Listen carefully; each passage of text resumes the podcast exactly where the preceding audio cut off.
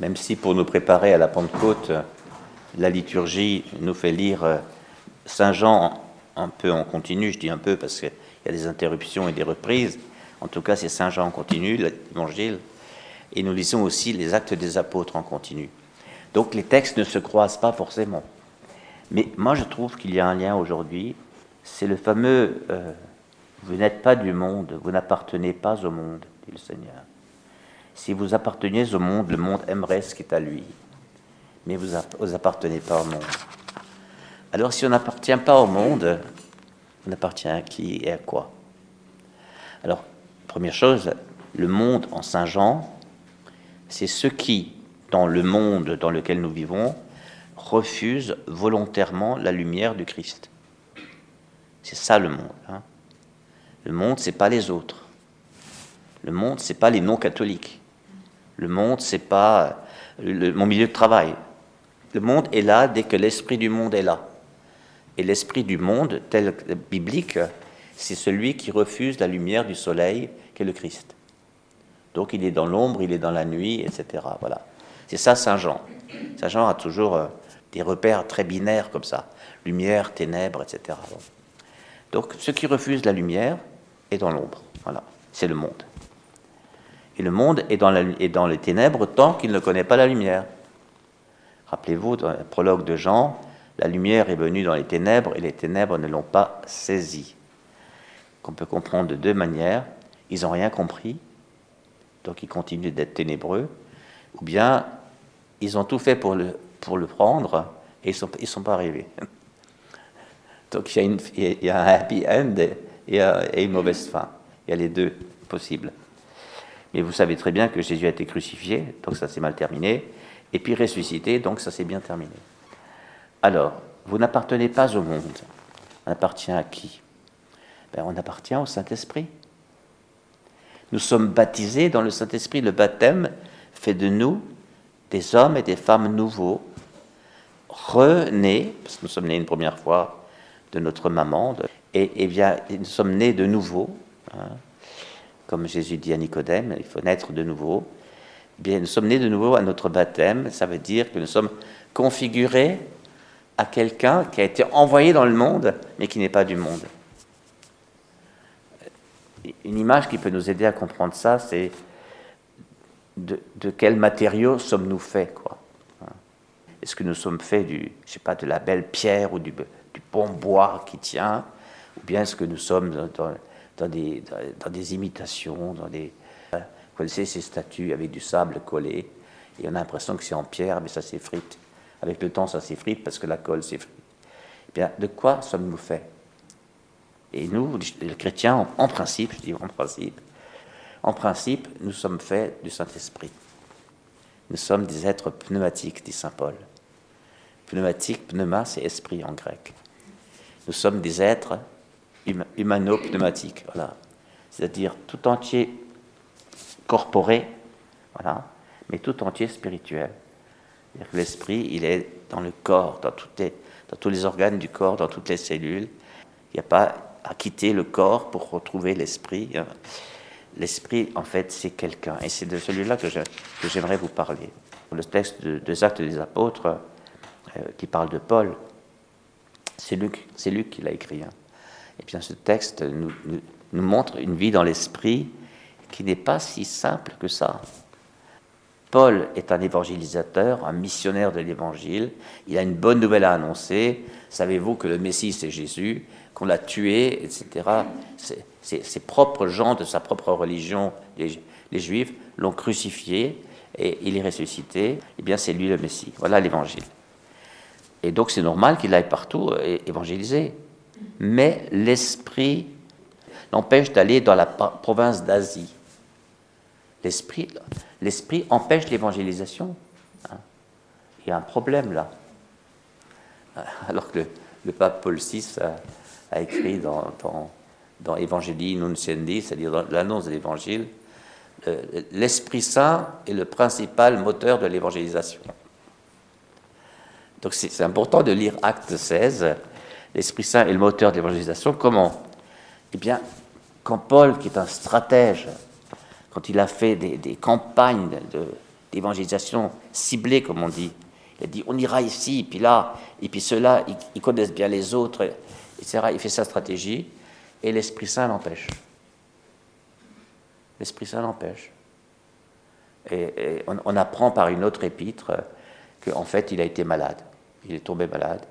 Et donc, euh, malade, il a été soigné par les Galates, et c'est comme ça qu'il a évangélisé la Galatie. C'est pour ça qu'on a compris des textes comme c'est quand je suis faible que je suis fort.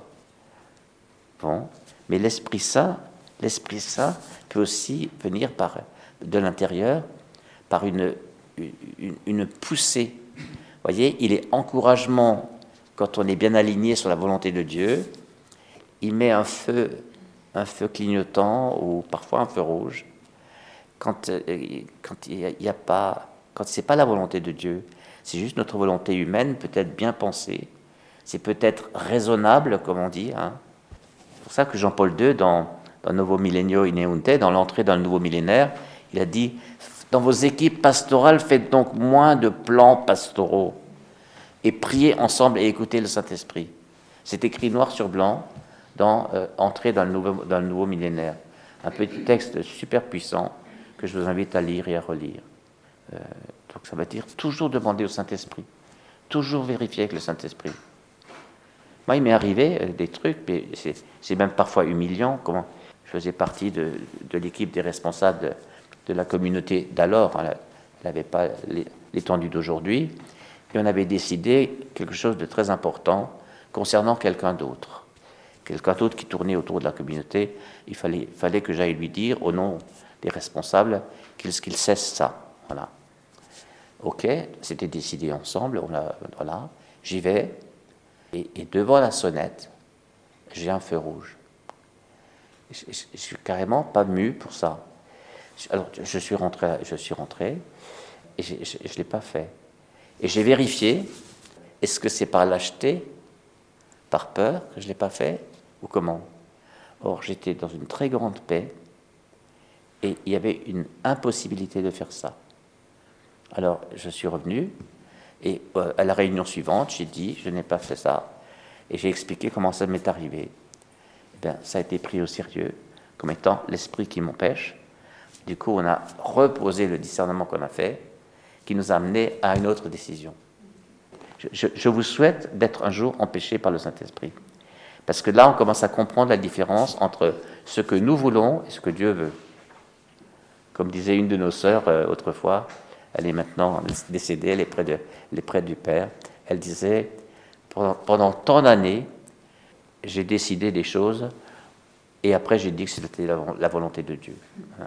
Il faut parfois beaucoup de temps pour comprendre que même les meilleures choses que nous planifions ne sont pas forcément la volonté de Dieu.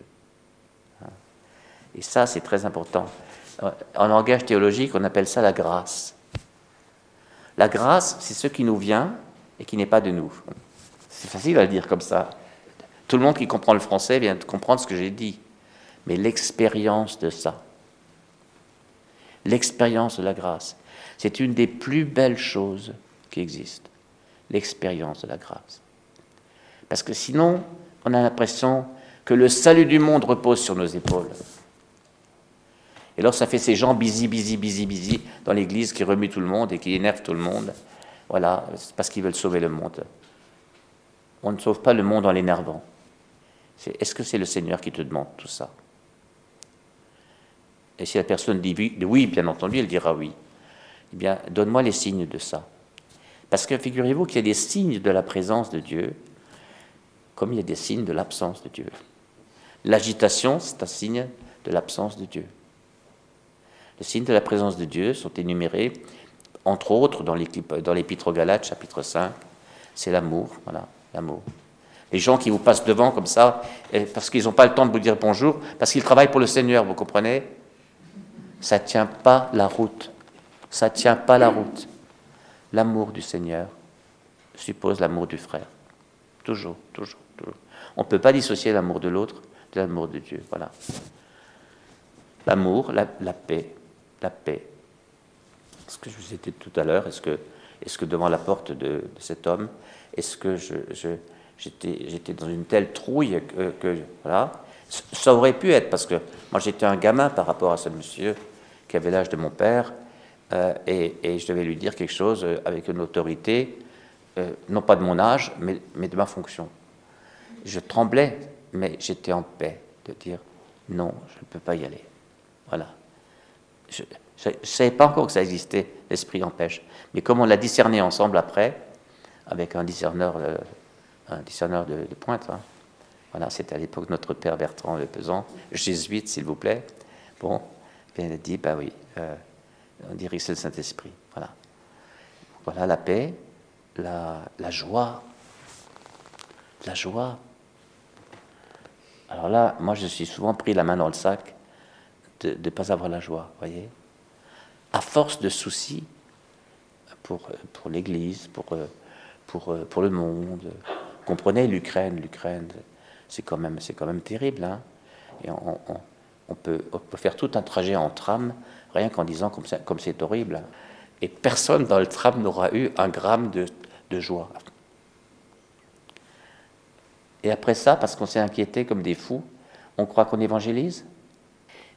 Frères et sœurs, c'est exigeant, mais c'est de la bonne exigence de vivre dans le Saint-Esprit, parce que c'est vivre dans une présence, dans une présence d'un autre que moi, mais avec moi. C'est le Saint-Esprit qui met Jésus dans mon cœur et qui me met dans le cœur de Jésus, parce qu'il est, il il est lien, il est relation, il est alliance, il est l'un dans l'autre. C'est le Saint-Esprit qui transforme mon savoir en une expérience. Voyez? En un connaître. C'est pas je sais qui il est, c'est je le connais. Ah, ça change tout. Et c'est une relation permanente.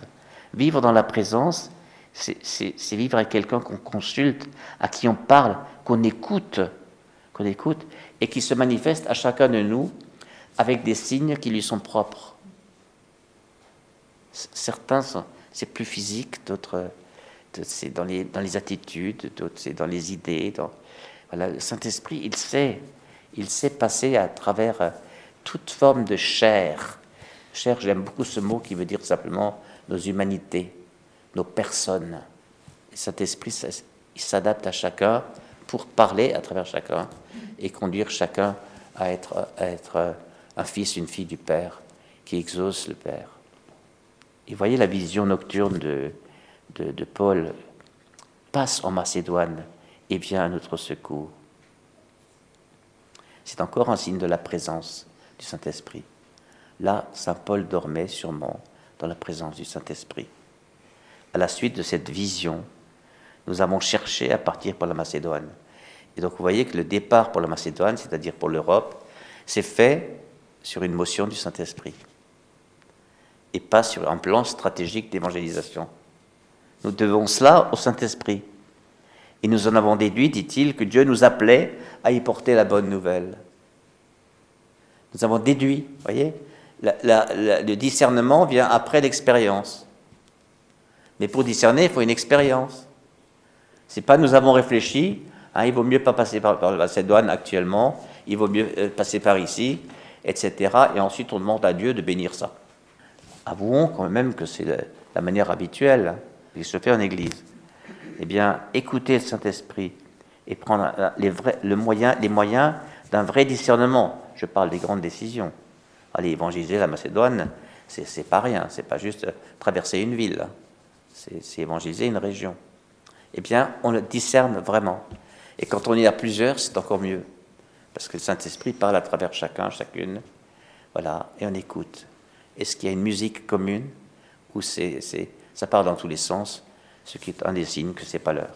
Je voulais juste, en si peu de temps, vous, faire sentir combien l'expérience du Saint-Esprit euh, rend la vie passionnante, la vie chrétienne passionnante. Hein. Et c'est à cause de l'expérience du Saint-Esprit que nous, commençons à vivre un décalage avec le monde, c'est-à-dire, entendez, l'esprit du monde. Hein. Voilà. L'esprit du monde, c'est aussi une manière hein, de faire c'est des modes, hein, c'est des, des, modes de communication. Voilà, on est décalé. Et il y, a des choses qui plaisent au monde et qui, qui plaisent plus à quelqu'un qui, qui écoute le Saint-Esprit.